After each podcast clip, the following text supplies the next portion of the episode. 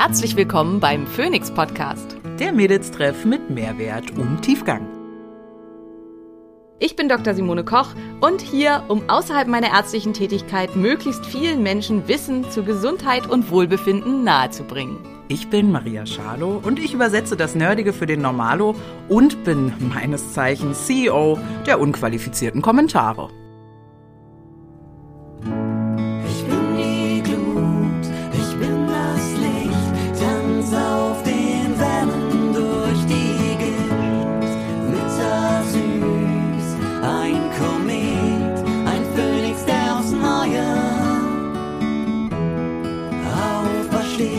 Dieser Podcast dient der reinen Wissensvermittlung. Es werden Angebote gemacht, wie du Dinge umsetzen kannst, um dein Leben zu etwas mehr Energie zu führen. Es wird jedoch kein Behandlungsverhältnis geschlossen. Sponsor dieser Folge ist Smains Mushrooms. Aus meinen Stories wisst ihr, Vitalpilze sind fester Bestandteil meines morgendlichen Kakaos und sind für mich absolut nicht mehr wegzudenken. In den Wochen, wo ich auf meine Pilzextrakte verzichten muss, merke ich sofort, dass ich mich insgesamt ein bisschen unwohler fühle und vor allen Dingen mein Darm schlechter ist. Das Potenzial von Vitalpilzen für Gesundheit und Wohlbefinden ist enorm und Vitalpilze sind für mich wie eine kleine Apotheke, mit der ich verschiedenste Beschwerden gezielt behandeln kann. Unter smains.de slash Simone kannst du mit meinem Code Simone5 nicht nur 5% sparen, sondern bekommst auch verschiedene exklusive versandkostenfreie Bundles, die es nur unter meinem Link gibt. Entdecke die Kraft der Vitalpilze für mehr Energie, für dein Immunsystem, besseren Schlaf und innere Balance unter smains.de slash Simone und ansonsten nutze einfach den Code Simone5.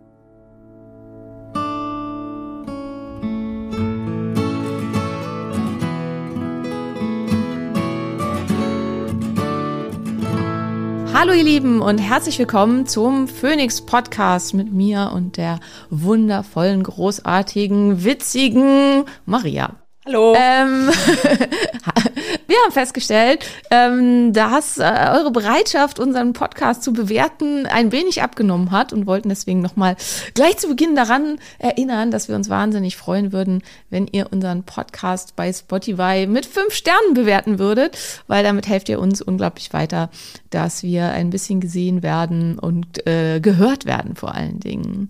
Ja, wir gehen mal gleich rein. Wir machen heute eine Folge zum Urschleim der Erkrankung Hashimoto, ähm, weil äh, an Maria wurde wohl schon mehrfach herangetreten, woran es denn bitte liegt, dass wir noch keine einzige Folge zu dem Thema haben, wo das doch eigentlich ursprünglich mal mein Hauptthema war. Und das ist halt genau auch der Punkt, warum wir da noch kein Thema zu haben. Ähm, mag vielleicht für diejenigen, die jetzt gerade noch voll im betroffenen Zustand sind und so schwer vorzustellen sein, aber wenn man zehn Jahre was gemacht hat, dann langweilt es manche Menschen einfach zu Tode. Und ähm, ich bin halt jemand, der sich einfach schnell langweilt und sich für viele Themen intensiv interessiert.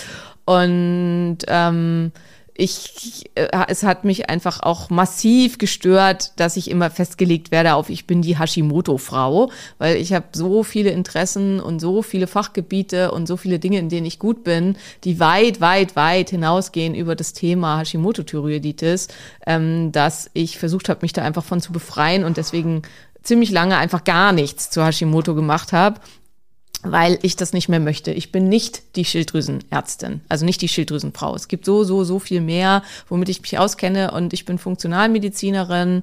Ähm, mein Hauptthema, für das ich mich halt einfach sehr interessiere, ist Longevity and Prevention, also ähm, Langlebigkeit und Prävention und das ist halt auch das, wofür ich brenne.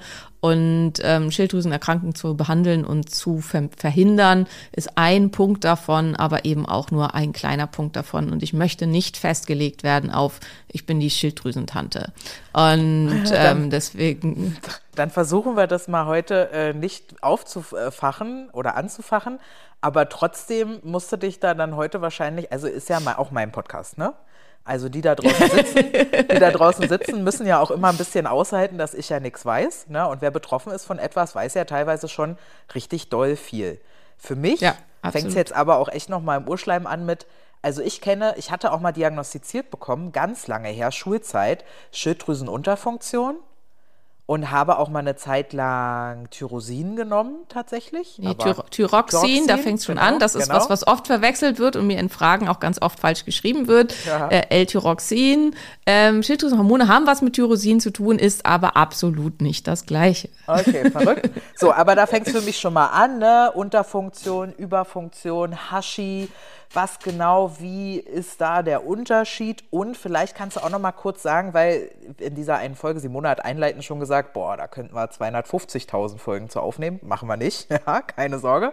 Aber was kannst du denn denen empfehlen, die sagen, okay, mehr als jetzt, also ich bräuchte mehr als so einen Einstieg? Also klar, Bücher, gibt es noch Kurse von dir irgendwie? Gibt es irgendwie Sachen, wo du sagen würdest? Nee, im Augenblick gibt es da gar nichts. Also es gibt halt Bücher, ne? Es gibt halt mehrere Bücher. Also es gibt einmal unser Buch ähm, Happy Hashimoto. genau. Genau, mit ja, von Yavi und mir. Das ist definitiv, finde ich, ein großartiges Einsteigerbuch. Liest sich total gut. Vor allen Dingen auch durch die sehr schönen betroffenen Kapitel von Yavi, die einfach auch einen ganz tollen, unterhaltsamen Stil schreibt.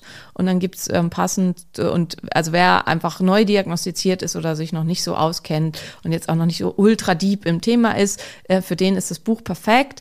Aber insgesamt sind da auch viele Tipps drin, die man auch sonst nirgendwo findet. Also es ist auch darüber hinaus, für die sich schon ein bisschen besser auskennen, auch ein gutes Buch. Ähm, was man halt immer nicht vergessen darf, das sind keine Fachbücher und es sind halt keine Bücher, die wahnsinnig tief ins Thema einsteigen. Also ich schreibe ja gerade oder ich bin gerade in der Korrektur, die wahrscheinlich noch sehr lange dauern wird für mein aktuelles Buch und stelle halt immer wieder fest im Gespräch mit den Lektoren, dass über diese ganzen Themen der Laie, was die Lektoren in dem Fall einfach auch sind, weil sie sich halt mit den Themen noch überhaupt nicht auseinandergesetzt haben, weil sie keine Gesundheitsthemen haben, keine Ahnung hat von diesen ganzen Themen in irgendeiner Art und Weise. Und deswegen all diejenigen von euch, die da immer drauf warten, auf das noch ganz krasse neue Wissen und so weiter, haltet die Füße still, dann müsst ihr euch ein Fachbuch kaufen. Also das ist halt nicht was, was in diesen Büchern drin steht. Ähm, oder müsst halt im Zweifelsfall ein Fachbuch, ähm, ja, äh, oder äh, einen Fachkurs besuchen. Ähm, oder halt Originalstudien lesen. Also weil das ist das, wo man halt die Sachen dann da findet. Ähm, ein Buch, was Originalstudien aufbereitet auf Deutsch, würde sich ungefähr 300 Mal verkaufen und das macht halt niemand, weil es sich halt einfach überhaupt nicht lohnt. Und ähm, das ist halt tatsächlich ein Problem. Ich würde gerne solche Bücher schreiben.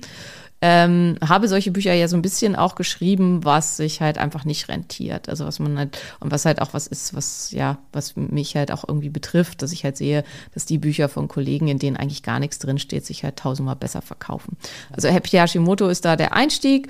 Dann ähm, gibt das Kochbuch dazu, Happy Hashimoto das Kochbuch. Da sind aber auch noch, äh, ist auch noch relativ viel Fachwissen am Anfang mit dabei oder ein bisschen und dann halt ganz viele tolle Rezepte. Mir gerade auch eine ähm, Patientin hatte mir geschickt, dass ihr Mann gesagt hat, also sie hat gesagt, was wollen wir heute kochen? Und dann hat er gesagt, hol doch mal das Kochbuch von Simone, da sind immer gute Sachen drin. Das hat mich sehr gefreut. Ähm, und dann gibt es, ähm, ja, äh, dann gibt es halt noch ähm, schlank und voller Energie bei Hashimoto. Ähm, das muss man sagen, das ist ein Buch, das richtet sich im Prinzip an alle Menschen, die schlank und voller Energie sein wollen. Ja, das und es richtet sich auch. auch an alle. Das habe ich auch Ja. gelesen. Ich habe trotzdem nicht mehr Ahnung von Hashi. Kann natürlich sein, dass ich das auch einfach nicht, also nur Dinge, Das hast du wahrscheinlich überlesen. Da steht schon viel über Hashi Genau, drin. genau, genau, dass man es einfach überliest so, aber äh, bedeutet ja auch, dass man das super lesen kann, ohne Hashi zu haben. So, Genau, also, ja, also kann man, ist halt einfach ein Schlagwort, was der Verlag gerne haben wollte, aber da geht's halt im Wesentlichen ums Abnehmen bei Schilddrüsenerkrankungen, also Und das scheint jeden ja- mit einer Schilddrüsenerkrankung. Und das scheint ja auch ein Riesenthema zu sein, dass Schilddrüse irgendwie so ein Fetttrigger ist oder dass du entweder halt, also was ich kannte bisher von Schilddrüse war, du hast eine Überfunktion, dann bist du halt so super dünn. Äh, Bis hin zu, ja, alle, die super dünn sind, hier Schilddrüsen- und äh, Überfunktion, die äh, schon ferndiagnostiziert wurde. Und bei, du bist ähm, massiv übergewichtig äh, oder halt übergewichtig, äh, Schilddrüsenunterfunktion somit als erstes getestet wird. Was macht denn die Schilddrüse da, dass du entweder dick oder dünn bist? Ich will hast? jetzt eigentlich nicht schon wieder über dick oder dünn sprechen, weil ich finde, dass in diesem Podcast das viel zu sehr immer so ein Vordergrundsthema ist, dass es immer um Gewicht geht. Also beides ist nicht korrekt. Mit einer Schilddrüsenüberfunktion kann man trotzdem übergewichtig sein, gibt's auch häufig genug. Und mit einer Schilddrüsenunterfunktion kann man trotzdem auch, oder auch mit einem Hashimoto kann man auch super dünn sein. Ähm, also das ist halt schon allein nicht korrekt. Ähm, die Schilddrüse ist halt unser Hauptstoffwechselgeber. Also das ist halt, das ist das, was wichtig ist und was entscheidend ist. Ähm, und spielt deswegen eine ganz, ganz große Rolle. Und zwar nicht nur fürs Gewicht, sondern unser Stoffwechsel und wie der läuft, ist halt entscheidend für alle Regenerations- und Reparationsprozesse, für alles, was in unserem Körper läuft. Sämtliche Prozesse eigentlich in unserem Körper sind in einer irgendeiner Weise schilddrüsenabhängig. Schlaf, also die Produktion und das Andocken von Rezeptoren von ähm, Serotonin und Melatonin sind T3-abhängig. T3 ist das aktive Hormon der Schilddrüse. Ähm, Oxytocin, das Liebeshormon, ist in, im Andocken am Rezeptor und in der Produktion auf den Genen T3 abhängig. Das heißt, die Liebesfähigkeit kann massiv leiden, wenn mit der Schilddrüse was nicht funktioniert.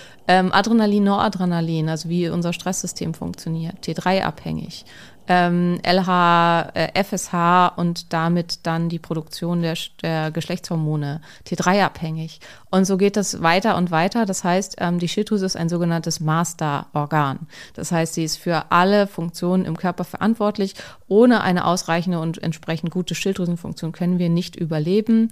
Also ein, eine vollständige autoimmune Zersetzung der Schilddrüse oder eine vollständige Entfernung der Schilddrüse führt zum Tod, wenn man keine äh, Hormone substituiert. Ist also relativ entscheidend. Ähm, ja, und wenn wir halt über Hashimoto-Thyreoiditis reden wollen, Hashimoto-Thyreoiditis ist die autoimmune Erkrankung der Schilddrüse. Das heißt, der Körper greift die Schilddrüse autoimmun an und zerstört sie nach und nach. Ähm, hier gibt es verschiedene Angriffspunkte, wo der Körper ran kann. Das eine ist der TSH-Rezeptor, das steht für Thyroidia stimulierendes Hormon. Das ist ähm, ein Hormon, welches von der Hypophyse produziert wird und was dann an der Schilddrüse andockt, was der Schilddrüse signalisiert, wir brauchen mehr oder weniger Hormone. Ähm, wir erinnern uns, wenn ihr euch erinnert oder ihr lernt das jetzt gerade neu, die Hypophyse ist ähm, im Gehirn beheimatet und ist sozusagen der Vorarbeiter, der Vorsteher unseres Hormonsystems im ganzen Körper und die immer den einzelnen Organen sagt, was sie tun sollen. Und ähm, das heißt, TSH ist kein Schilddrüsenhormon und hat halt auch nicht direkt mit der Schilddrüse zu tun, sondern ist ein Hormon, was vom Gehirn, also von der Hypophyse, von der Hirnanhangsdrüse ausgeschüttet wird und die Schilddrüse entsprechend stimuliert oder nicht stimuliert. Das heißt, wenn der Körper keine erhöhte oder keine normale Stoffwechselleistung möchte, warum auch immer, zum Beispiel, weil man unterernährt ist und viel zu wenig isst, dann wird die und dann noch höherer Stoffwechsel eben schneller zum Tod führen würde, dann wird die Schilddrüsenfunktion minimiert. Ähm, wenn man ganz, ganz viel Jod zu sich nimmt und der Körper irgendwie damit klarkommen muss, kann es zu einer massiven Erhöhung des TSHs kommen.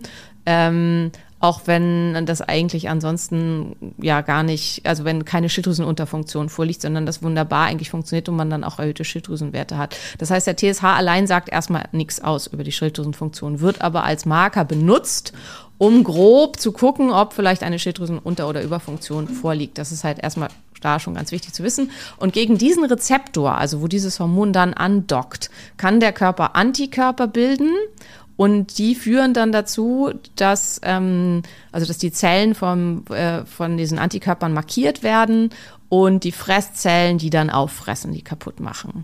Also das eigene Immunsystem macht diese Zellen dann kaputt. Das ist eine Möglichkeit. Die zweite Möglichkeit sind die Thyroglobulin-Antikörper. Thyroglobulin ist das Transportprotein, was die ähm, fertigen Schilddrüsenhormone durch unseren Körper transportiert, ähm, so wie kleine Taxis, in denen die dann durch die Gegend fahren.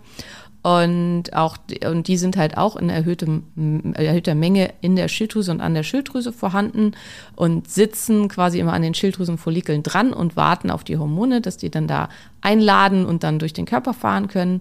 Und auch die, an die können Antikörper andocken und dann werden auch wieder die Schilddrüsenfollikel, also die Zellen an der Schilddrüse zerstört. Ähm, das ist eine zweite Version. Und dann gibt es noch zwei weitere Versionen der Hashimoto-Thyreoiditis. Hier sind einmal die äh, Natrium-Jod-Kanäle betroffen, also die Natrium und Jod zwischen der Schilddrüse austauschen. Und hier können Antikörper gebildet werden. Und einmal die Povidon-Jod. Ähm, äh, Rezeptoren. Ähm, die, gegen, für diese beiden Sachen gibt es keine Tests. Das heißt, wenn man eine Form der Hashimoto-Thyreoiditis hat, bei der diese ähm, Enzyme betroffen sind oder diese, ähm, ja, es sind eigentlich beides Enzyme, betroffen sind, dann kann man das im Blut nicht feststellen. Und dann hat man eine sogenannte seronegative Hashimoto-Thyreoiditis. Seronegativ bedeutet im Serum, also im Blut, nicht feststellbar. Und dann, ähm, ja, ist es halt übers Blut nicht feststellbar, aber man hat vielleicht trotzdem alle Symptome. Und dann muss man sich die Schilddrüse im Ultraschall angucken, um zu gucken, ob tatsächlich eine Hashimoto-Thyreoiditis vorliegt. Insgesamt ist der Ultraschall und dann die Ultraschall gesteuerte Punktion der Schilddrüse der sogenannte Goldstandard der Diagnostik. Also wenn man sicher wissen will, ob man eine Hashimoto-Thyreoiditis hat. Das ist im Allgemeinen eigentlich in der Medizin so, wenn man was wirklich sicher will, wissen will, muss man eine Histologie gewinnen. Das heißt, man muss Zellen entnehmen. Das heißt, es wird mit einer Nadel in die Schilddrüse gepiekt, an der Stelle, die potenziell im Ultraschall entzündet aussieht. Und man nimmt, entnimmt Zellen und guckt sich die dann an und die haben dann ein spezielles Muster, was dann die Hashimoto-Thyreoiditis zeigt. Macht halt im Allgemeinen eigentlich kaum jemand, also eigentlich kein Arzt gerne, weil die Schilddrüse ist auch eins der best durchblutetsten Organe in unserem Körper. Und in was reinzustechen, was super gut durchblutet ist, ist immer nicht so geil, weil das kann halt dann wie verrückt bluten. Und dann besteht halt das Risiko ja von Blutzysten und Einblutung ins Gewebe, was dann halt eventuell mehr kaputt macht ähm, als alles andere, was vorangegangen ist. Deswegen macht man das sehr, sehr ungern. Aber ein vernünftiger Ultraschall gehört zur Idee, habe ich jetzt eine Hashimoto-Thyreoiditis oder nicht, immer mit dazu. Ähm, auch da ist es oft schwierig, jemanden zu finden, der das gut kann und der das regelmäßig macht. Im Ultraschall ähm, die, sieht die entzündete Schilddrüse, die ist dann sogenannt echoarm. Das heißt, die ähnelt dann in ihrer Struktur und so weiter sehr stark, ähm, also wird dann so unsichtbar quasi, also wird so echoarm, ähm, ist äh, bei der Schilddrüse, also ähnelt dann einem Loch quasi. Also man kann die Schilddrüse dann halt nicht mehr gut erkennen. Das ist ein ganz spezielles Muster, ähm, was äh, die Schilddrüse dann hat. Und ich, äh, manchmal ist es so, wenn jemand, wo das gerade ganz, ganz stark ist, dann denkt man beim ersten Draufschallen, derjenige hat gar keine Schilddrüse mehr, wenn die massivst entzündet ist und sich als ganz, ganz stark echoarm darstellt. Was sind die Ursachen von Hashimoto? Alles. Ähm, das ist halt, also es gibt halt keine die Ursache. Ähm, Ursachen können sein, chronische Virusinfekte können sein, Nahrungsmitteltrigger können sein, Traumata können sein. Also zum Beispiel frühkindliche Traumata oder schwere vorangegangene Traumata gehen mit einer deutlich erhöhten Rate an Autoimmunerkrankungen und auch mit einer deutlich erhöhten Rate an ähm, Hashimoto-Thyreoiditis einher. Da hat Professor Straub so geforscht, beziehungsweise ein Buch zugeschrieben. Ähm, äh, aber auch, ja, Nahrungsmitteltrigger werden halt ganz, ganz hochgeschrieben, da wird ganz viel drüber geschrieben. Ähm, Leaky Gut, also Auffälligkeiten am Darm und ähm, Darmprobleme können erhöhen das Risiko, eine Hashimoto-Thyreoiditis zu entwickeln, massiv. Ähm, andere Autoimmunerkrankungen schon zu haben, was dann halt zu chronisch stiller Entzündung führt, erhöhen das Risiko stark. Ähm, also zum Beispiel bei der Zöliakie, 50 ähm, Prozent, also die Hälfte aller Zöliagiker haben auch eine Hashimoto-Thyreoiditis. Also es sind zwei Erkrankungen, die ganz oft miteinander einhergehen. Ähm, deswegen sollte man bei einer Zöliakie auch immer nach einer Hashimoto-Thyreoiditis gucken. Ähm, ja, also das ist halt, wenn ganz viel im Körper nicht in Ordnung ist und viel chronische Entzündung da ist, dann steigt einfach das Risiko massiv, eine Autoimmunerkrankung zu entwickeln. Hashimoto-Thyreoiditis ist eine der häufigsten Autoimmunerkrankungen. Die Schilddrüse ist wahrscheinlich aufgrund ihrer massiven Aktivität, dadurch, dass sie halt immer so viel äh, arbeiten muss und in Gang ist und so sehr, sehr anfällig für die Entwicklung von Autoimmunprozessen. Und welche Behandlungsmöglichkeiten gibt es dann? Die sind die unterschiedlich effektiv? Es gibt ja ah, TikTok, wo ich meine Bildung hernehme, da gab es gerade ein Mädel, ich glaube eine Influencerin auch, ich kannte die aber nicht, die sich ins Auto gesetzt hat und dann erzählt hat, so, ich habe Hashimoto und ich habe gerade gegoogelt, also ich fasse jetzt zusammen, und ich habe gerade gegoogelt. Ja. Ähm, und ich habe gesehen, es gibt Leute, die machen das ohne Medikamente. Ich mache das jetzt auch ohne Medikamente. Und da wurde das ganz oft gestitcht, nennt sich das ja dann, von ärztlichem Personal, die dann meinten, Alter, hast du eine hm. Macke? Das geht also, gar nicht, ja. Genau, die dann so, du kannst das nicht googeln und dann selbstständig festlegen, ja, es gibt Menschen, die, ba, ba, ba, ne, so, also, was kann man da alles machen? Muss man Medikamente nehmen? Wann nicht? Was ist am effektivsten? So. Also erstmal ist ganz, ganz wichtig, die Hashimoto-Thyreoiditis sagt erstmal nichts darüber aus, wie die Schilddrüsenlage ist. Also ähm, es kann halt sein, in der akuten, schweren Entzündungslage am Anfang, während ganz viel Schilddrüsengewebe zerstört wird, also die Schilddrüsenfollikel kaputt gehen, dann platzen die quasi und gehen auf und dann wird halt das ganze Schilddrüsenhormon in den Blutkreislauf freigesetzt und deswegen kann es im, vor allen Dingen in Anfangsstadien sehr gut zu Überfunktionen kommen. Und in diesem Fall muss, müssen logischerweise keine zusätzlichen Schilddrüsenmedikamente gegeben werden, weil derjenige eh schon eine Schilddrüsenüberfunktion hat. Im Gegenteil, es kann sein, dass man eine Zeit lang mal einen Schilddrüsenblocker geben muss, um die Schilddrüsenüberfunktion im Griff zu bekommen. Ähm, es kann sein, dass die Funktion der Schilddrüse noch völlig ausreichend ist und dass halt keine Schilddrüsenmedikamente mehr ge äh, gegeben werden müssen. Hier ist halt die Überlegung, und das ist das, was wir immer am Anfang in der Praxis machen, ob man die Schilddrüse trotzdem ähm, einfach mal eine Zeit lang stilllegt und sozusagen in Urlaub schickt, damit sie sich erholen kann, weil sie ja total entzündet ist und damit man dann darauf aufbauen kann, um halt ähm, dann eine Heilung zu erreichen. Ich finde dieses Vorgehen sehr, sehr schlüssig und sinnvoll und wir haben super gute Erfahrungen damit gemacht, dass man auf jeden Fall immer zu Beginn der Behandlung erstmal der Schilddrüse sozusagen Urlaub gönnt. Ähm, viele wollen halt keine Medikamente nehmen. Medikamente werden grundsätzlich als schlecht angesehen. Das ist was, also mein Partner sagt immer, wofür habe ich den ganzen Scheiß studiert, wenn ich da nichts mitmache? Also wenn ich halt nicht die Sachen rezeptpflichtig sind, dann auch einnehme. Und ähm, das kann man als äh, Meinung sehen oder nicht, aber äh, ein bisschen ist da halt was dran. Also vieles von den Sachen, die wir halt in der Medizin haben, äh, sind halt schon auch einfach cool. Und, ähm, und wie gesagt, also eine Hashimoto-Thyreoiditis mit einer vollständigen Zerstörung der Schilddrüse war früher ein Todesurteil, beziehungsweise man hat dann halt getrocknete Schafschilddrüse gegeben. Also das macht man schon seit fast 200 Jahren und hat die Leute dann damit gerettet, aber davor sind die Leute einfach gestorben. Und das ist halt was, was man sich immer mal wieder ins Gedächtnis rufen darf. Also habe ich ja immer diese Geschichte, wo ich diese schwere Mandelentzündung hatte und dann auch dachte, das muss ohne Medikamente gehen und dann kollabiert bin in der Uni und dann kam ich halt äh, in die Notaufnahme, beziehungsweise in der HNO in die Notaufnahme und dann hat der, habe ich halt gesagt, ja, früher ging es doch auch ohne Medikamente und dann hat mich der sehr junge Assistenzarzt böse angeguckt und gesagt, dann sind die Leute gestorben. Und ähm, das ist halt einfach die Wahrheit. Also auch was Infektionskrankheiten anging. 20 Prozent aller Todesfälle vor der Einführung der Antibiotika waren Infektionskrankheiten bedingt. Das heißt, die Mai, äh, Quatsch, nee, nicht 20, 80 Prozent. Also nur 20 Prozent, nicht 80 Prozent der Todesfälle waren Infektionskrankheiten bedingt. Das heißt, 80 Prozent der Menschen, die verreckt sind, sind halt verreckt, weil sie einen Schnuppen hatten. Ähm, also einen ausgeprägten Schnupfen, aber trotzdem. Und, oder sich halt, was was ich, beim Essen an der Geräte gepiekt haben und dann dadurch eine Verletzung im Rachen hatten oder so. Und das sind einfach, das muss man sich immer mal wieder klar machen. Und die Menschen agieren heute halt oft auf eine Art und Weise gegenüber der Schulmedizin, wo ich halt denke, kommt mal klar.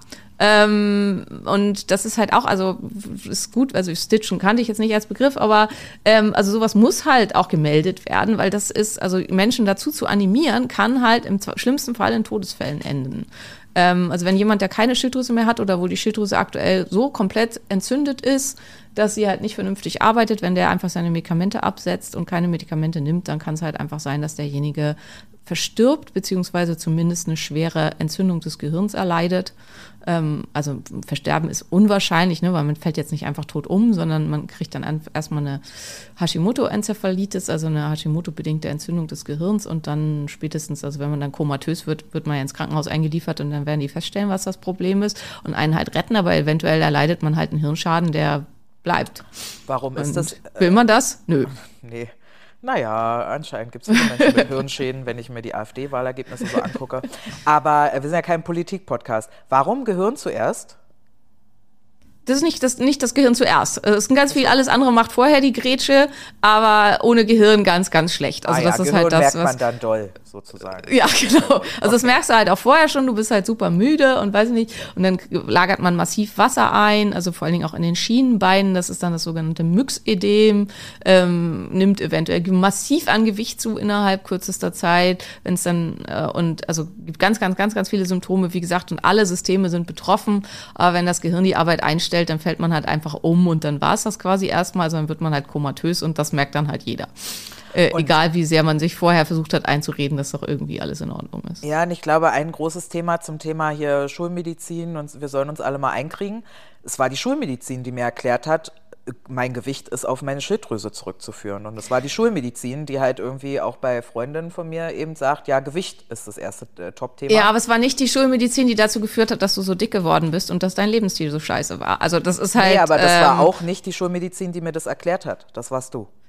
Nee, das So, also- ist richtig, aber, aber die Schulmedizin ist halt für Sachen wie ich habe eine Infektion oder so. Also die Wahrheit und also unsere Medizin ist nie gemacht worden für die Art, wie wir jetzt leben und für die, die Probleme, die wir heutzutage haben. Und da versagt sie auch total. Also die klassische, da hast du absolut recht. Das Problem ist halt aber, man darf das dann halt nicht übertragen auf, ich habe mich äh, äh, an der Alge verletzt und habe jetzt halt ein massives ähm, eine massive Infektion im Unterschenkel und gehe jetzt einfach mal nicht zum Arzt, weil, weil die sind ja alle böse.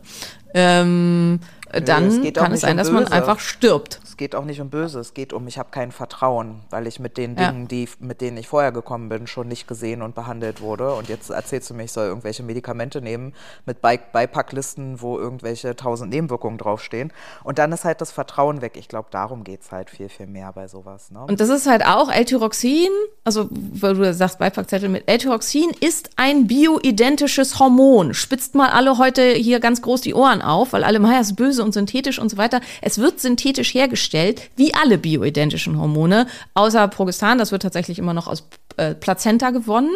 Ähm, da muss man sich halt auch überlegen, liebe Veganer, es ist humane Plazenta, aber wollt ihr das trotzdem? Also ich bin voll dafür, ne? Ich halte das für das beste Progesteronpräparat, aber das muss man sich einfach auch klar machen.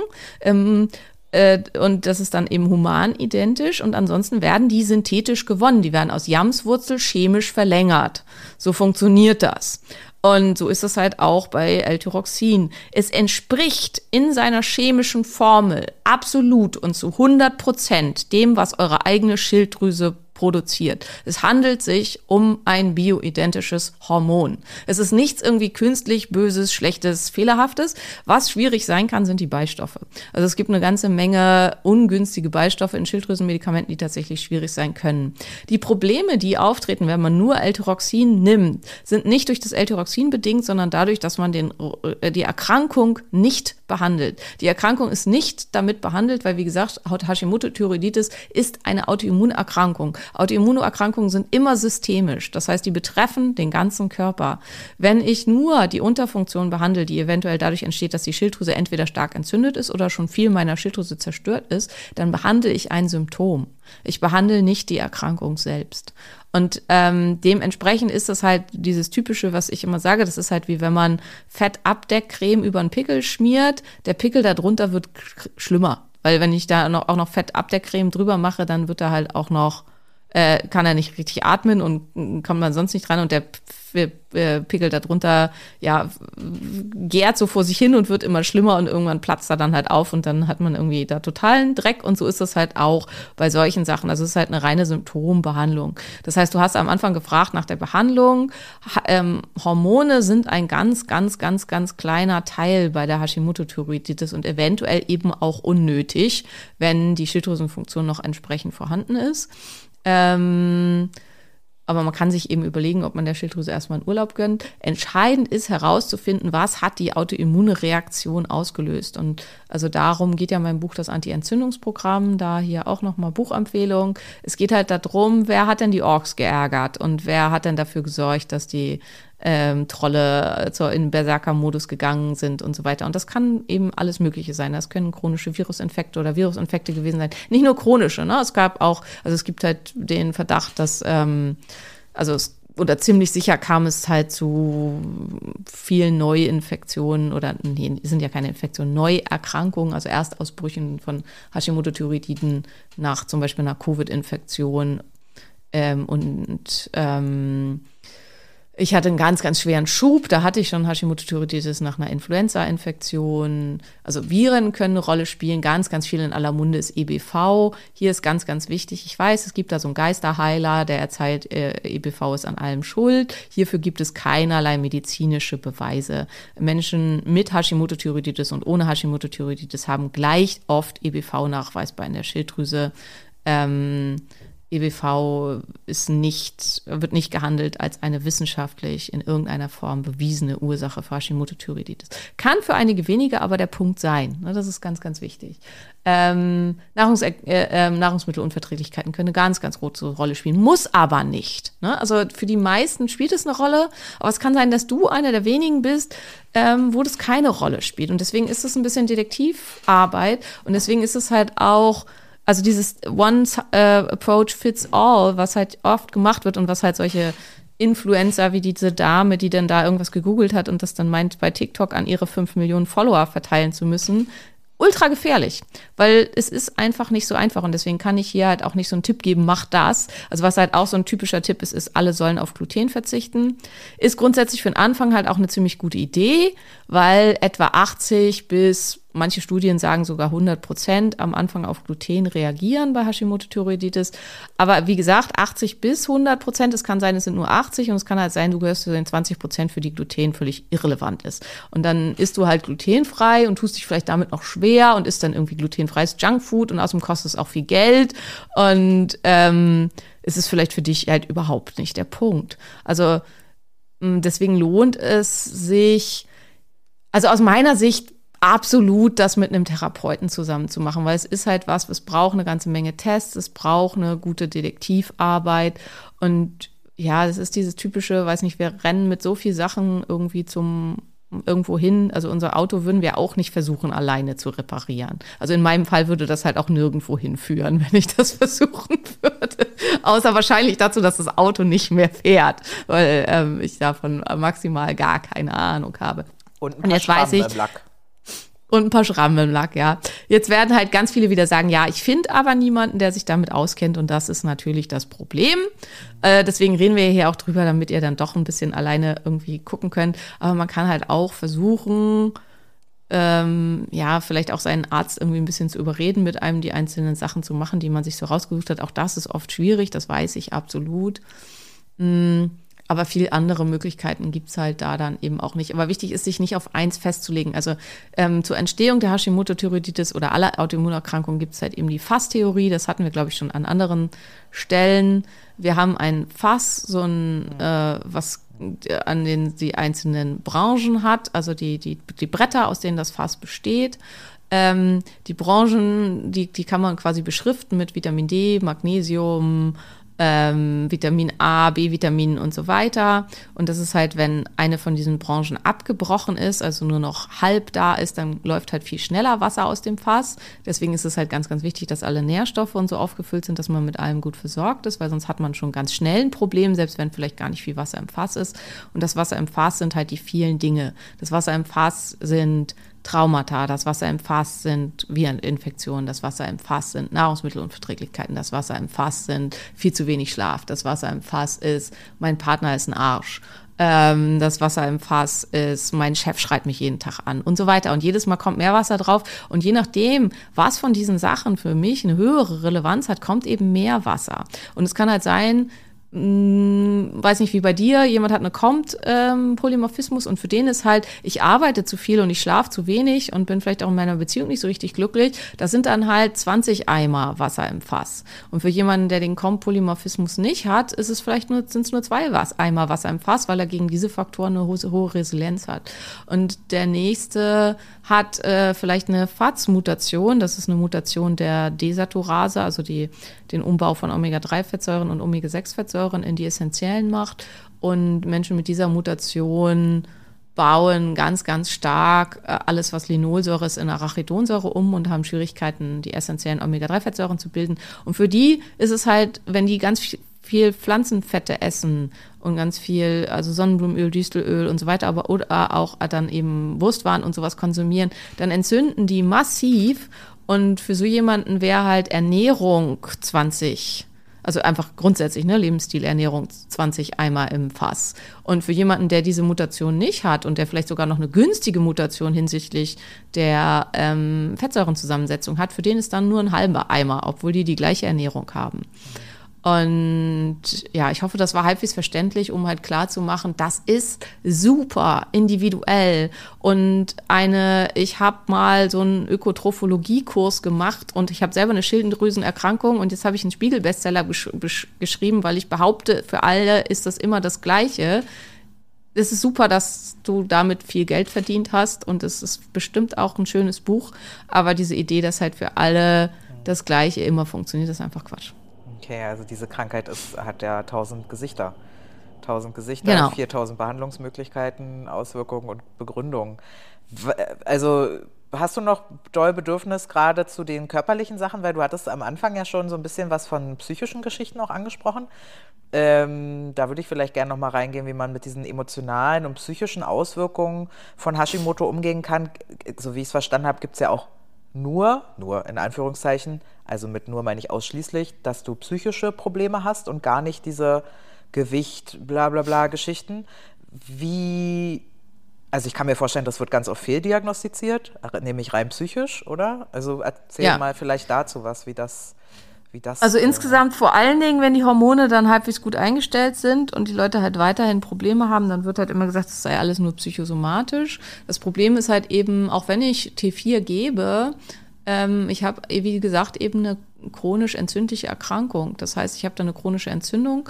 Dadurch kommt es massiv zu sogenannten Konversionsstörungen. Das heißt, das T4 kann nicht in die aktive Form von T3 umgesetzt werden, beziehungsweise wenn es in die aktive T- T3-Form umgesetzt wird, dann kann der Körper es ganz schnell wieder deaktivieren und dann aus dem Körper rausschieben, weil einfach Entzündung dazu führt, dass der Körper keine erhöhte oder keine normale Stoffwechselleistung will, weil diese als gefährlich angesehen wird. Und das sind Prozesse, die passieren in der Leber und lassen sich ganz oft peripher, das heißt im Blut, nicht nachweisen. Ähm, ich habe das, also das wird von einigen Autoren dann als Gewebehypothyreose bezeichnet, also als eine nur ähm, in bestimmten Geweben nachweisbare Schilddrüsenunterfunktion. Ähm, man hat halt Studien gemacht, wo man an schwer septischen Patienten Leberpunktionen gemacht hat und das dann festgestellt hat, dass die halt alle dann massive ähm, Schilddrüsenunterfunktionen in der Leber sozusagen hatten. Und das sind aber die entscheidenden Punkte, also die Organe, die das T3 ganz dringend brauchen, sind quasi äh, ein entscheidender Punkt. Und im Blut habe ich halt nicht immer das, was wirklich substanziell das Richtige ist. Und das macht es halt auch so kompliziert. Äh, jetzt habe ich deine Ursprungsfrage vergessen. Ach so, psychische Symptome. Psychische, das heißt, es genau. kann sein, ich habe völlig normale Werte im Blut und mein Arzt sagt halt, ja, Sie nehmen ja hier Ihr L-Tyroxin 100 und damit ist alles gut. Und ich habe halt weiterhin aber Panikattacken, Depressionen, Stimmungsschwankungen, Angstgefühle und so weiter. Ähm, und das ist vielleicht auch halt mein Hauptsymptom. Ähm, T3 hat, wie gesagt, hat riesen Einfluss auf Serotonin, auf Adrenalin, Noradrenalin, auf Oxytocin, auf Dopamin, spielt also eine riesengroße Rolle in der Stimmungslage. Ähm, was jetzt wirklich betroffen ist, also ob ich halt Gewicht ma massiv zunehme, ob ich massiv zu Wassereinlagerungen neige oder ob ich massiv psychische Symptome habe oder ob ich dauernd krank bin oder ob ich ähm, Muskelprobleme habe, Muskelschwächenprobleme habe oder ob ich Fertilitätsprobleme habe und Zyklusschwankungen durch meine Schilddrüsenunterfunktion und ähm, kein, äh, keinen vernünftigen Eisprung habe und da irgendwie alles durcheinander ist und deswegen der Kinderwunsch nicht klappt. Ähm, also was da eine Rolle spielt, das ist wieder, das ist, haben wir auch schon ein paar Mal gehabt, das ist halt diese Reihenhaustheorie, also das verlassene Reihenhaus, wo halt schon die Fenster kaputt sind, da schmeißen auch alle anderen ihren Müll rein. Und das hängt halt davon ab, welche Systeme in unserem Körper besonders anfällig sind für Probleme. Und wenn man halt sowieso schon ähm, genetisch bedingt meist Schwierigkeiten hat, dass es eine Anfälligkeit im Neurotransmittersystem gibt ähm, oder durch Traumata und so weiter Sachen sowieso da schon außer nicht so richtig in der Bahn sind, dann ist die Wahrscheinlichkeit, dass es sich halt vor allen Dingen psychisch äußert, total hoch. Und das Problem ist, wenn das dann mit zum Beispiel Antidepressiva behandelt wird oder mit Anxiolytika, das super gern verordnete Citalopram enthält Brom. Und Brom ist eine Schilddrüsenblocker. Das heißt, die eh schon eingeschränkte Schilddrüsenfunktion wird dann zusätzlich durch das Medikament gehemmt. Gleichzeitig sind Citalopram und Antidepressiva alles Mitochondrien Störer, also Mitochondrien-Disruptoren, die die Mitochondrienfunktion stören, die dadurch zu einer weiteren Verminderung der Stoffwechselleistung führen, die dadurch dann langfristig eher weitere Probleme im Gehirn verursachen, weswegen das Absetzen dieser Substanzen meist auch so super, super schwierig ist. Ähm, ja, ich weiß, die Menschen hören das total ungern und ihr kriegt heute so ein bisschen ab. Also wenn ihr dacht, warum ist Simone heute so schlecht gelaunt? Simone musste heute Morgen schon eine weitere Korrektur an ihrem Buch machen und ich muss halt alles streichen, was ich spannend finde, weil und was ich wichtig finde, weil es halt eben immer kein Mensch versteht. Und deswegen ist es mir aber so super wichtig, dass ihr vielleicht versteht und so ein bisschen daran kommt, hier unsere treuen Phoenix-Hörer, dass das komplex ist, verdammte Kacke. Und dass man halt nicht, das ist dieses TikTok und ich gebe hier ein Medikament und dann wird alles gut. Oder ich lasse glutenfrei und dann wird alles gut. Oder jeder mit Schilddrüsenerkrankungen hat eine Angststörung oder eine Depression. Dass das einfach Blödsinn ist. Und dass ähm, die Auswirkungen von fast allem so komplex und so reichhaltig und so bunt ist wie die Menschheit selbst. Und das ist deswegen halt eben auch einfach ein komplizierter Prozess ist. Und das ist halt auch das, was aber auch die Behandlung so frustran macht, auch, dass ganz viele halt immer kommen mit, ich habe doch jetzt schon alles gemacht und es ist immer noch nicht besser. Und ähm, so einfach ist es halt eben nicht. Und es kann halt auch leider sein, du bist so ein ganz komplizierter Fall. Und du hast ja schon Gluten weggelassen und ähm, dein ganzes Leben irgendwie umgestellt und so weiter. Und bei dir ist es vielleicht aber, du wohnst in einem Haus, wo vor Jahren irgendein Depp mal Toluol in der Wand verstrichen hat. Und keiner weiß das mehr und du wohnst da und es dünstet die ganze Zeit in dich aus und das ist der Faktor. Und das dann erstmal rauszukriegen, das ist halt echt eine harte Nummer und ist vor allen Dingen auch eine teure Nummer. Ne? Es kann halt auch der billige Teppich sein, den man bei Temu bestellt hat oder so oder im schlimmsten Fall sogar einfach die jeden Tag voller Freude getragene 200. Leggings, weil Leggings haben nämlich ganz oft diverse Giftstoffe drin und ähm, ja, geben Mikroplastikstoffe und Giftstoffe ans System aus. Also dieser Trend zum Beispiel immer nur Leggings zu tragen, ist gesundheitlich total fragwürdig und schwierig, ähm, weil es gibt kaum Leggings, die gut sind. Maria macht jetzt ein sehr trauriges Gesicht. Ich lebe in Leggings, ja, da muss ich mir das auch nochmal überlegen. Gut, aber die Billigdinger, da, da platzt eh mein Arsch immer raus. Also ich muss da jetzt schon wieder drei wegschmeißen, weil das, äh, das ist nicht gemacht für meinen Körper. Aber ja, also es ist halt, äh, erstens hätte ich dich nach dem Podcast gefragt, warum deine Laune so scheiße ist. Aber gut, dass du es jetzt nochmal erklärt hast. Äh, danke dafür. Und äh, zweitens ist das halt echt auch gut zu hören, weil wenn man keine Ahnung hat, ist einem wirklich nicht bewusst, wie komplex das ist. Es ist halt wirklich, ja. weil du es auch an jeder Ecke hörst, ne? mit TikTok und Instagram kann sich jeder Bleppo für 200 Euro so ein Mikrofon kaufen äh, und sprechen in die Kamera mit ähm, genügend Überzeugungskraft, findest da eben auch ein Publikum. Und dann kommt es eben genau zu dieser Annahme, ähm, keine Ahnung, halt Gluten, bla bla bla ist immer, oder eben wie ich dachte, Gewicht ist immer ein Thema mit Schilddrüse und so. Naja, aber ähm, was sind denn, vielleicht nochmal, du hast es kurz gerade äh, gesagt im Zwischensatz, aber was sind denn so typische emotionale und psychische Auswirkungen von Hashi? Angststörung, ist das sowas Psychisches, Panikattacken und so? Ja, Angststörungen, Panikattacken sind total häufig, also vor allen Dingen auch durch dieses Wechselspiel, dass man halt manchmal eine Überfunktion hat und dann wieder eine Unterfunktion. In der Unterfunktion haben viele dieses Fear of Prognosting Doom. Das heißt, man hat das Gefühl, es wird irgendwas ganz Schlimmes passieren. Oh, ähm, das ist ja unangenehm. Ja, das ist super unangenehm. Also ist bei mir auch ein Symptom, was ich früher ganz massiv hatte. Ähm, und das Problem ist halt, wenn man das noch nicht einordnen kann, dann denkt man halt, das sei real. Also, dass man halt irgendwie, dann glaubt man irgendwie, es sei irgendwie Intuition oder so und es wird wirklich irgendwas ganz, ganz Schlimmes passieren. Also sehr, sehr unangenehm. Ähm, Depressionen können halt auch auftreten, vor allen Dingen in der Schilddrüsenunterfunktion ziemlich häufig. Ähm, ja, spielt da eine ganz, ganz große Rolle. Ich würde sagen, das sind so die, also Depressionen und Angststörungen, also Anxiety so da, und äh, Depressionen sind die häufigsten Sachen. Ähm, schwerwiegende psychische Erkrankungen können durch Schilddrüsenirregularitäten getriggert werden, sind aber nicht ursächlich in Schilddrüsenproblemen. Vielleicht noch ganz kurz, weil ich will das nicht vergessen, zu dieser Gewichtsgeschichte. Übergewicht führt zu einer Schilddrüsenunterfunktion. Warum, wieso, weshalb, weswegen könnt ihr in Schlank und voller Energie nachlesen. Das heißt, das Übergewicht selbst verursacht eine Schilddrüsenunterfunktion. Und es wird dann halt oft, also so wie bei dir, dann wird die Schilddrüsenunterfunktion be behandelt. Das Problem ist, die Schilddrüsenunterfunktion ist bedingt durch das massive Übergewicht, weil das Fettgewebe produziert massiv verschiedenste Hormone und der Körper versucht sich zu behelfen, indem er vermehrt steroidbindendes, äh, hormonbindendes Globulin produziert. Und das, ähm, SHBG bindet auch unspezifisch die Schilddrüsenhormone. Und es gibt noch weitere Mechanismen, die ihr da alle finden könnt. Ähm, äh, insgesamt führt das dann dazu, dass man zu wenig Schilddrüsenhormone im Blut hat, also dass die zu nicht mehr ausreichend in die Wirkung kommen und der Körper dann reaktiv auch mit einer Verminderung der Schilddrüsenfunktion reagiert. Die Schilddrüse selber hat hier überhaupt kein Problem. Also es hat nichts mit der Schilddrüse selber zu tun, sondern es ist ähm, das Übergewicht. Das Problem ist, wenn ich das jetzt mit L-Tyroxin behandle, führt das dazu, dass ich mehr Hunger habe, ähm, weil Schilddrüsenhormone führen zu mehr Hunger. Das ist was, ähm, also ich habe in letzter Zeit äh, so ein bisschen mit T3 rumexperimentiert. Ich mache ja manchmal so Selbstexperimente. Ähm, ja, und habe, wie gesagt, jetzt äh, einen Partner, der auch sehr offen ist für Selbstexperimente mit Medikamenten.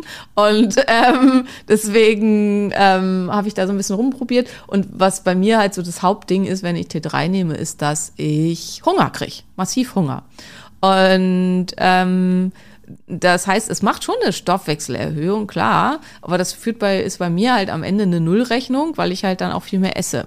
Und das ist bei ganz vielen so und viele, die ähm, L-Tyroxin verordnet bekommen, aufgrund einer durch das Übergewicht bedingten Unterfunktion, die der Körper aber erzeugt, weil er sich eigentlich damit helfen möchte, kriegen dann, wie das bei dir halt wahrscheinlich auch der Fall war, kriegen dann L-Tyroxin aufgeschrieben, kriegen dann noch viel mehr Hunger, essen dann noch viel mehr als das, was sie sowieso schon zu viel essen und werden dann noch dicker.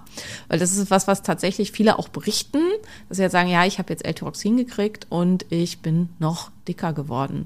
Und das ist halt L-Tyroxin alleine in der Situation einer Insulinresistenz, und hier kommen wir zum nächsten, zur nächsten Schleife, Schilddrüsenunterfunktionen erzeugen eine Insulinresistenz, die persistierend sein kann, selbst wenn die Schilddrüse super wieder eingestellt ist. Und das heißt, ähm, dann habe ich halt sowieso ja schon ein Problem mit Sättigungsgefühl und mit einer vernünftigen intuitiven Nahrungsaufnahme und dann nehme ich halt auch noch Hormone, die auch wieder noch mehr Hunger auslösen. Ähm, lange Rede, kurzer Sinn, die Einnahme von L-Tyroxin ohne weitere Sachen zu beachten und nach Sachen zu gucken, führt tatsächlich häufiger mal zu Gewichtszunahmen, weil das ist was, was viele berichten. Also wenn du das hattest, hast du das nicht unbedingt eingebildet. Das wird dann halt auch gerne vom Arzt gesagt, das sei eingebildet, das ist es nicht. Es kann tatsächlich ein Problem sein. Hier muss man nach mehr Dingen gucken als nur nach der Schilddrüsenfunktion und nur nach dem, der Gabe von Hormonen. Junge, ich habe noch tausend Fragen. Wir haben nicht mehr so viel Zeit. Ja. Wollen wir noch. Äh, Leg los. Ähm, du hast jetzt schon gesagt, ja, es geht nicht für alle und so, aber gibt es denn aber, wo du sagst, spezifische Ernährungs- und Lebensstiländerungen, die bei Hashimoto, sag ich mal, nie verkehrt sind, zumindest? So deine Top 3 oder 5 oder so einfach. Also ich würde halt schon immer mit erstmal mit milchfrei und glutenfrei starten, einfach weil die Wahrscheinlichkeit, dass es für dich eine Rolle spielt, ziemlich hoch ist. Und das ist ja auch der Grund, warum diese One Size Fits All Bücher gut funktionieren, weil man halt einen Großteil der Menschen erwischt, die für das, äh, für die das tatsächlich eine Rolle spielt. Also deswegen will ich das jetzt auch gar nicht. Das war vorhin vielleicht ein bisschen gemein und auch nicht, äh, sorry, äh, also falls das wieder jemand weiterträgt an die Autorin, äh, ich hatte schlechte Laune, war nicht so gemeint. Danke, dass du äh, Wissen über diese Dinge in die Welt hinausträgst ähm, und gut, dass du so viele Leute erreicht hast. Ich bin nur neidisch. Ähm, äh, die äh, die Ja. ich finde es sympathisch. Ich finde es einfach gut. Ja, erzähl. Gluten und Casein wegzulassen, ist grundsätzlich erstmal ein guter Ansatz und eine gute Idee. Ähm, also damit sollte man schon mal anfangen. Dann das Übliche, man sollte halt versuchen, stark verarbeitete Lebensmittel wegzulassen und die nicht mehr zu essen. Omega-3-Fettsäuren sind immer eine gute Idee. Vielleicht hier, weil das auch schon wieder, also ich weiß nicht, ob es, ich muss das, glaube ich, bei Insta irgendwie manuell machen, also weil es halt jetzt irgendwie bei der Visite auch wieder kam. Ja, Omega-3-Fettsäuren können bei einem Überschuss, beziehungsweise wenn man mehr als 15 Prozent Omega-3-Fettsäuren hat, ähm, im Verhältnis zu den Omega-6-Fettsäuren, also wenn ich ein Verhältnis von 15 zu, nee, So ist falsch. Also wenn 15% der Omega-3-Fettsäuren, die ich in meinem Körper habe, der Omega-Fettsäuren, so, so, nochmal von vorne. Wenn 15% der Omega-Fettsäuren, die ich in meinem Körper habe, Omega-3-Fettsäuren sind und ich ein erhöhtes Risiko für Herzrhythmusstörungen wie Vorhofflimmern habe, kann das zu äh, der Entwicklung von Vorhofflimmern beitragen.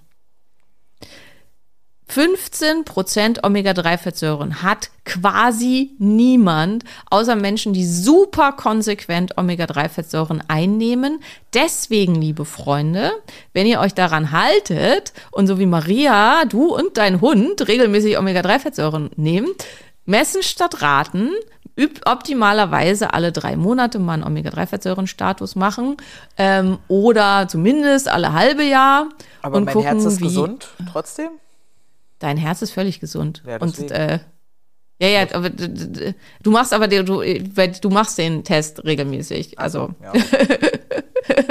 ähm, und du und du bist auch noch lange nicht bei diesen. Also du hast, glaube ich, halt genetische Mutationen, die dazu führen, dass deine Desaturate nicht gut funktionieren. Natürlich, Also, so viel für alles. Danke, Mutti und Papa. Ja? ja. Das, ja. Ähm, also die, ich, ich zum Beispiel, also, und es muss halt auch nicht, also mein Stiefvater, der hat so einen hohen Omega-3-Fettsäurenspiegel, der ist 80, sein Herz ist völlig gesund, also der nimmt am Tag 6 Gramm Omega-3-Fettsäuren und der fährt damit super.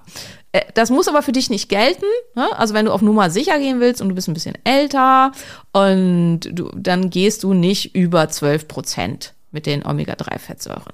Aber dafür musst du das halt regelmäßig nachmessen. Und dann ist es kein Problem. Die Wahrscheinlichkeit, dass du einen Mangel hast an Omega-3-Fettsäuren, liegt bei 96 Prozent, wenn du keine Omega-3-Fettsäuren einnimmst, statistisch gesehen. Das heißt, erstmal solltest du dir darüber viel mehr Sorgen machen, als über das Risiko von Vorhofflimmern, wenn du Omega-3-Fettsäuren nimmst. Weil das äh, ist, also es wurde irgendwie bei Visite beim ZDF gesagt, wo ich immer das Gefühl habe, haben die nichts Besseres zu tun. Ähm, offensichtlich mal wieder schlecht recherchiert, halt nur irgendeine Schlagzeile gelesen. Ähm, ja, also man muss diese Studien ganz lesen. Die Information ist korrekt unter bestimmten Bedingungen. Ich hoffe, ich habe das jetzt mal so dargestellt, dass es verständlich ist, nachdem meine letzte Darstellung da auch wieder mehr Fragen als Lösungen aufgeworfen hat. Ja, ich hatte die auch schon verstanden, aber ich glaube, es ist dann halt einfach die Angst, das doch falsch verstanden zu haben und dann nochmal nachfragen zu müssen. Das ist halt, glaube ich, immer das Ding. Ähm, Was ich spannend finde, äh, das, da werfe ich noch mal kurz ein, 100 Gramm Sardinen haben 1300 Milligramm DHA und 700 Milligramm EPA.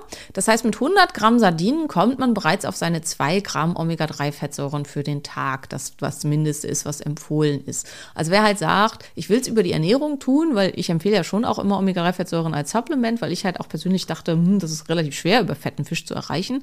Also wenn man regelmäßig Sardinen isst, ist das gar nicht so schwer. Die Frage ist, was machen dann die Schwermetalle? Das würde ich halt auch wieder äh, überprüfen lassen.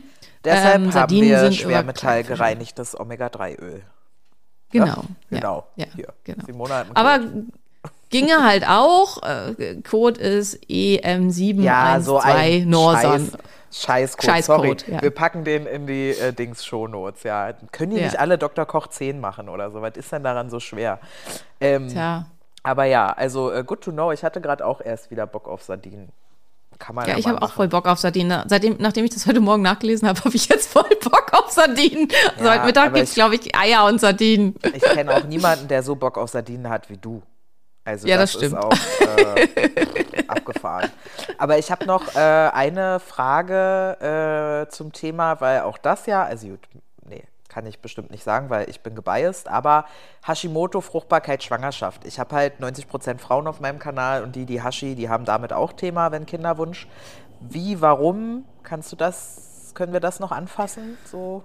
Also einmal ist eine schlecht äh, eingestellte Schilddrüse, also zu wenig Schilddrüsenhormone spielt eine ganz, ganz große Rolle für die Fruchtbarkeit. Der Eierstock ähm, hat massiv, also der Eierstock hat eine eigene Desaturase, das heißt, äh, Quatsch, Deionidase, das heißt, er kann T4 selber in T3 umsetzen. Das ist immer schon ein Zeichen dafür, dass er das ganz, ganz dringend braucht. Und ähm, ähm, ohne entsprechend hohe T3-Spiegel funktioniert der Eisprung nicht und auch die Produktion an Östrogen und Progesteron im Eierstock nicht vernünftig. Das heißt, man muss einen guten, äh, eine gute äh, Hormonspiegel haben, um vernünftige ähm, Steroidhormonspiegel zu haben, also einen guten ähm, Schilddrüsenhormonspiegel. Hier wird immer gesagt, der TSH sollte unter 1 sein. Das ist halt in der Gyn so eine Regel. Wer gut aufgepasst hat, TSH sagt erstmal gar nichts aus über die Schilddrüsenhormone. Und es gab jetzt vor kurzem auch eine Studie, die gezeigt hat, dass das eigentlich Quatsch ist. Und dass das halt nicht, man sich nicht am TSH orientieren kann, um hier zu gucken. Also das spielt erstmal eine ganz, ganz große Rolle. Ähm, das muss vernünftig eingestellt sein. Dann ist aber das größte Problem, und das ist halt eher das, ähm, also erstens ist, glaube ich, halt auch bei deiner Community, viele von denen, Entschuldigung, Leute sind einfach zu dick. Ähm, und Übergewicht ist massives Fertilitätsproblem. Ähm, und ähm, mit, also jetzt habe ich am Anfang gesagt, ja, nicht alle mit Hashimoto sind zu dick und das ist auch so, aber eben viele. Ne? Also eine Schilddrüsenunterfunktion kann halt so in kürzester Zeit aufgrund der entstehenden Insulinresistenz und so weiter zu massiven Gewichtszunahmen führen, war ja bei mir auch so. In meinem zweiten schweren Schub habe ich in drei Monaten 30 Kilo zugenommen. Ähm, ja, ist einfach total schlimm dann und dann kann halt das Übergewicht der Grund für die Fertilitätseinschränkung sein, völlig unabhängig von der Schilddrüsenunterfunktion oder von der Hashimoto-Thyreoiditis. Und dann, wie gesagt, ist die Hashimoto-Thyreoiditis halt eine chronisch systemisch entzündliche Erkrankung. Und chronische Entzündung ist eben auch stark fertilitätseinschränkend. Und mhm bringt da alles durcheinander und so weiter. Also das heißt, es gibt hier einen starken Zusammenhang. Es ist aber absolut nicht so, dass man mit Hashimoto keine Kinder kriegen kann. Das ist halt auch was, was man ab und zu mal irgendwo liest. Das ist totaler Blödsinn. Ich habe auch nach unserer äh, Conscious Conception Folge glaube ich, war das, das Feedback bekommen, ich habe jetzt total Druck, weil ich äh, bin dick und jetzt habe ich ein schlechtes Gewissen wegen Kinderkriegen und so. Und da habe ich der auch nur geschrieben, dass es nicht darum geht, also zumindest hatte ich das so verstanden, dass man perfekt gesund, also das wäre natürlich optimal, perfekt gesund und schlank. das wäre äh, optimal, ja, aber genau, wer ist das schon? genau, genau, äh, Kinder bekommt, sondern dass alleine schon, dass, also der Weg dahin, dass das vielleicht schon ein paar Kilo verloren, Lifestyle geändert und so, dass das schon massiv positive Auswirkungen hat. So hatte ich das verstanden auch. Ja, ne? absolut, absolut. So, und, und da geht es ja, also nicht ja. darum, mit dem Finger drauf zu zeigen und ein schlechtes Gewissen zu machen, sondern einfach Bewusstsein zu schaffen, dass das vielleicht gut wäre, sich da zu orientieren. Ja. ja, absolut. Und bei manchen Sachen muss ich auch ganz ehrlich sagen, wenn du, also wenn du jetzt halt zwei Packungen Zigaretten am Tag rauchst und du willst ein Kind haben, du hast jetzt ein schlechtes Gewissen wegen unserer Conscious Konzepten-Folge, zu Recht. sorry, ja, zu Recht. ja, ja äh, not sorry eigentlich. Ne? Ja, genau. Das, das, ist es ja von, von äh, ja, egal, jemandem, den ich kenne, die haben ein Kind adoptiert und der ist, der hat dieses Syndrom, was Kinder haben, wenn Mütter in der Schwangerschaft trinken. Ja, embryotoxisches Syndrom. Und der hat überhaupt keine Frustrationstoleranz, äh, keine mhm. Emotionsstabilität, ganz schwere soziale Anpassungsstörungen. Und wenn da halt sowas dann passiert und sowas erlebst, dann ja, mach's halt nicht auch. Ne? Ist einfach wirklich blöd, so, wenn man es sich aussuchen kann. Jetzt weiß ich auch, Sucht ist. Die wollen wir gar nicht aufmachen. Hab ich aufgemacht. Machen wir wieder zu. So, großes Thema. Kiste wieder zu. Genau, großes Thema. Aber nee, ist jetzt gar nicht so äh, Dings. Ähm, Okay, also da war, war jetzt super viel dabei irgendwie. Ich glaube, wir haben wirklich über alles mal angefasst, von Lebensstilfaktoren über psychische Sachen, körperliche Sachen, die vier Arten der Hashimoto, ähm, hormonelle Geschichten. Mhm. Ich überlege ja, wir haben jetzt halt irgendwas fehlt.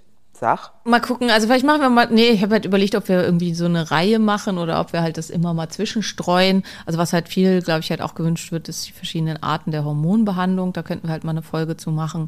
Ihr könnt uns ja einfach mal schreiben. Also all die ganzen Hashis, wenn ihr Bock habt auf mehr Hashimoto-Folgen und da irgendwie spezielle Themen zu habt, dann schreibt uns doch einfach mal und dann sammeln wir das. Ähm, und also dann würde ich halt ab und zu mal da eine Folge zwischenstreuen. Weil ich will jetzt halt keine zehn Folgen zu Hashimoto machen. Das langweilt ja vielleicht auch alle, die das nicht haben und die da halt überhaupt kein Problem mit haben. Auch wenn ich ja. hoffe, wenn du jetzt zugehört hast und du hast gar kein Problem mit der Richtung, ist war trotzdem ein bisschen was für dich dabei. Ähm, ja, genau. So, und danke, dass ihr meine schlechte Laune heute ertragen habt. Ich Wie ertragen? Abbekommen hab ich sie, ja? Charlo, fett gemacht hast du dir selber, Charlo. Ja, ich weiß, danke. Ja, entschuldige dich bei mir. Nein, ja, ich entschuldige mich auch bei dir, definitiv Entschuldigung, ganz toll Entschuldigung. Äh, aber ich finde halt dieses immer, die Schulmedizin ist an allem schuld und die hat mir das so und so Nee. erzählt. Ja, Ja, nee. die, die ist nicht daran schuld, dass unsere Lebensstile so scheiße sind. Siehst du dich denn selber auch als Schulmedizinerin? Also bist du identifiziert, so dass du für dich selber sagen würdest? Äh, so, Die Frage ist halt, was ist Schulmedizin? Ja. Also das ist halt, also sehe ich mich als klassischer Mediziner? Nee, absolut nicht. Aber ich sehe mich halt auch nicht als ESO-Kasper, der Engel anruft. Und ähm, es gibt auch halt auch solche Ärzte. Und also ich sehe mich halt als äh, eine äh, schon sehr wissenschaftlich arbeitende Ärztin. Und das ist ja das, was oft mit Schulmedizin in Zusammenhang gebracht wird. Aber ähm, eigentlich gar nicht. Also das ist halt ein bisschen äh, ja, keine Ahnung. Also ich glaube, es gibt halt einfach keine Definition von Schulmedizin. Weil ich habe ich hab halt schon so eine, und ich habe ja ein virales, ein virales TikTok mit irgendwie 300.000 äh, Views und irgendwie 2.000 Likes und ta- tausenden Kommentaren. Dieses äh, Video von mir mit dem, sie sind fett, mit der Arzt, bist beim Arzt und hast irgendwie Neuro Ja, ja, das ist, ich liebe das Video. Genau, und das ist halt für viele, wie viele darunter kommentiert haben, dass wirklich viele Ärzte, und es stimmt ja leider auch, ne? Fett ist ja, haben wir gelernt, wirklich auch was Schlimmes, aber eben sich nicht die Zeit nehmen oder nicht die Kompetenz haben und sie ja auch nicht haben. Wir wissen alle auch, wie schlimm das Kassensystem ist und so, ne? Also, oh, das ist ja auch da Schuldzuweisung und so schwer. Aber dass viele die Erfahrung gemacht haben, dass sie gar nicht, sobald sie fett sind zumindest, sie gar nicht angeguckt werden so richtig, sondern immer nur so, ja, nehmen sie erstmal ab, dann kommen sie wieder. Und dann waren da so lustige, also nicht lustig, aber so Sachen dabei wie, ja, ich hatte einen Bandscheibenvorfall oder äh, ja, ich hatte eine Mandelentzündung und so. Und klar, Abnehmen ist auch gut, auch bei Mandelentzündung. aber ja. Ja. irgendwie macht sie ja nicht besser, brauchst Antibiose und so.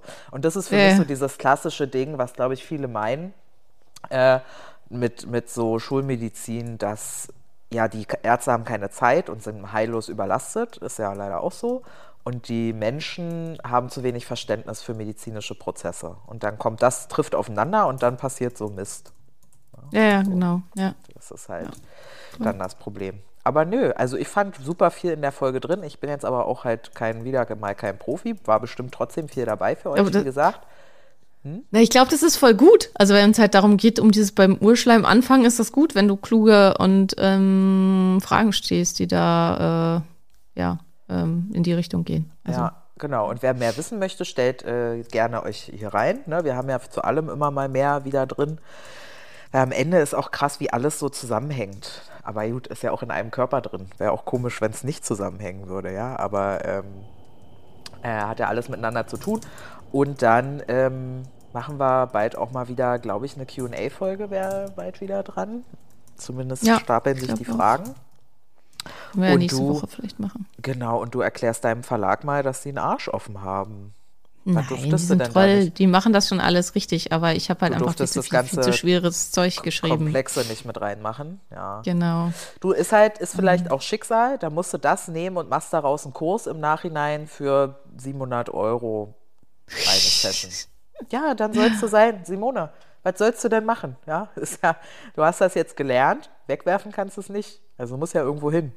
Und wenn sie es im Buch nicht haben wollen, Ja, ja. äh, das Eigenes ja. draus. Nee, Es Weißt ist halt selbst. eher, dass ich halt eben nicht, ja, dieses, was ich am Anfang gesagt habe, ähm, ich habe einfach selber nicht drüber nachgedacht, das sind die Sachen, für die ich brenne, die mich interessieren und die habe ich da halt reingeschrieben und ich habe halt einfach nicht selber nicht genug drüber nachgedacht, dass das außer mir irgendwie nicht so viele Menschen interessiert. Und dass ein Verlag natürlich irgendwie nicht 300 Bücher an die Biochemie-Nerds und die äh, wie nennst du die immer, Phoenix Ultras verkaufen will, sondern an, weiß nicht, wie viel äh, Tausende von anderen Menschen, die vielleicht noch nie was davon gehört haben. Und dass es halt darum Ja, aber weißt du, muss. am Ende steht dann trotzdem in den Reviews zu deinen Büchern immer beide Fraktionen, die, die sagen, ich habe nicht verstanden, ist mir viel zu hoch, und die, die sagen, nee, also das war ja Urschleim, äh, ich hätte viel mehr gebraucht. Also recht machen kann man es den Leuten ja irgendwie nie anscheinend.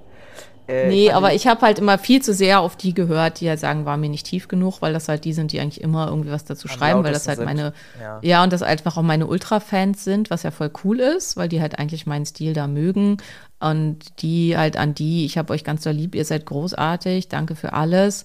Meine Bücher sind halt eher dann einfach, ähm, also ich würde mich wahnsinnig freuen, wenn ihr auch das nächste Buch kauft, einfach um mich zu unterstützen.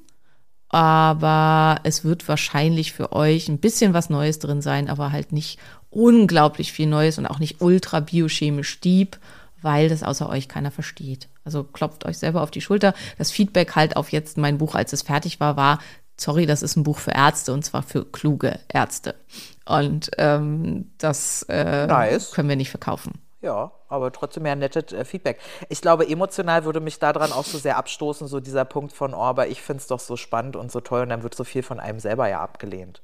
Genau, genau. Ja, so, ja, ja, das das, ist ist halt, deswegen habe ich heute auch so schlechte Laune. Also es hat halt gar nichts mit denen zu tun, sondern es ist halt äh, ein persönliches Problem des Gefühls der persönlichen Ablenkung für Dinge, mit denen ich mich halt intensiv auseinandergesetzt habe, die mich viel Zeit gekostet haben und die ich einfach auch super spannend und toll finde. Ah, I feel it. I, I feel it. Kann ich nachvollziehen.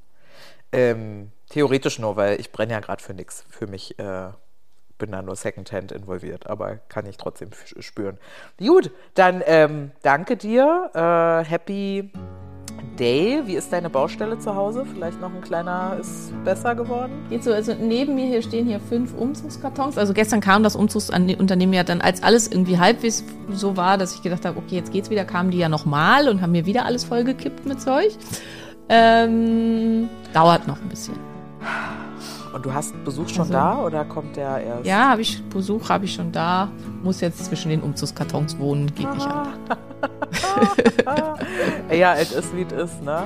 Aber Genau. äh, gut, die Bücher sind schon sortiert. Das ist ja immer schon was, was gute Laune macht, finde ich so äh, halbwegs. Ja, da voll. kommt zwar noch was, aber ähm, verbleiben wir erstmal damit. Schön, gut, dann ganz viel Super. Energie und äh, schönen Tag. Bis dann. Bis Tschüss, dann. ihr Lieben.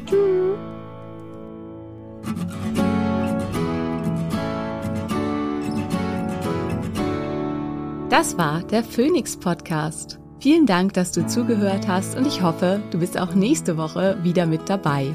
Mehr über mich und meine Arbeit findest du im Internet auf meinen diversen Homepages. Hey, wenn du bis hier aber gehört hast, ne? Und du hast mindestens einmal geschmunzelt, ich weiß das. Wir sind lustig. Und du hast das Sternchen noch nicht gedrückt. Dann mach das bitte noch und denk an den Liebesbrief. Küsschen! Helios vom Himmel fällt. Und die Nacht den Mond verschlingt, wenn all die Sterne niedergehen. Und der Horizont zerspringt, wenn die Gezeiten schwinden und das Meer zu Salz erstarrt. Wenn der letzte Tag naht, ein Funke, eine Glut, das Feuer, ein Inferno,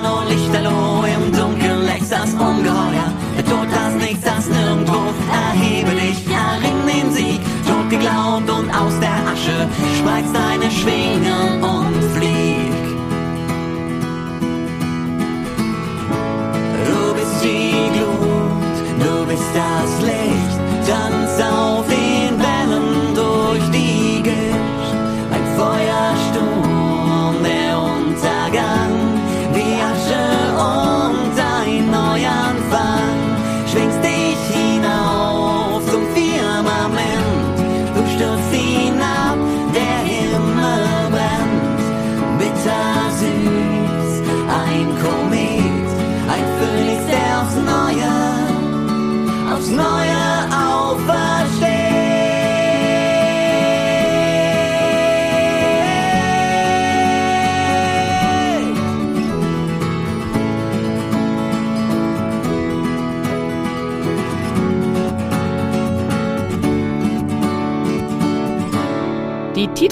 bzw. Abspannmusik hat dir gefallen?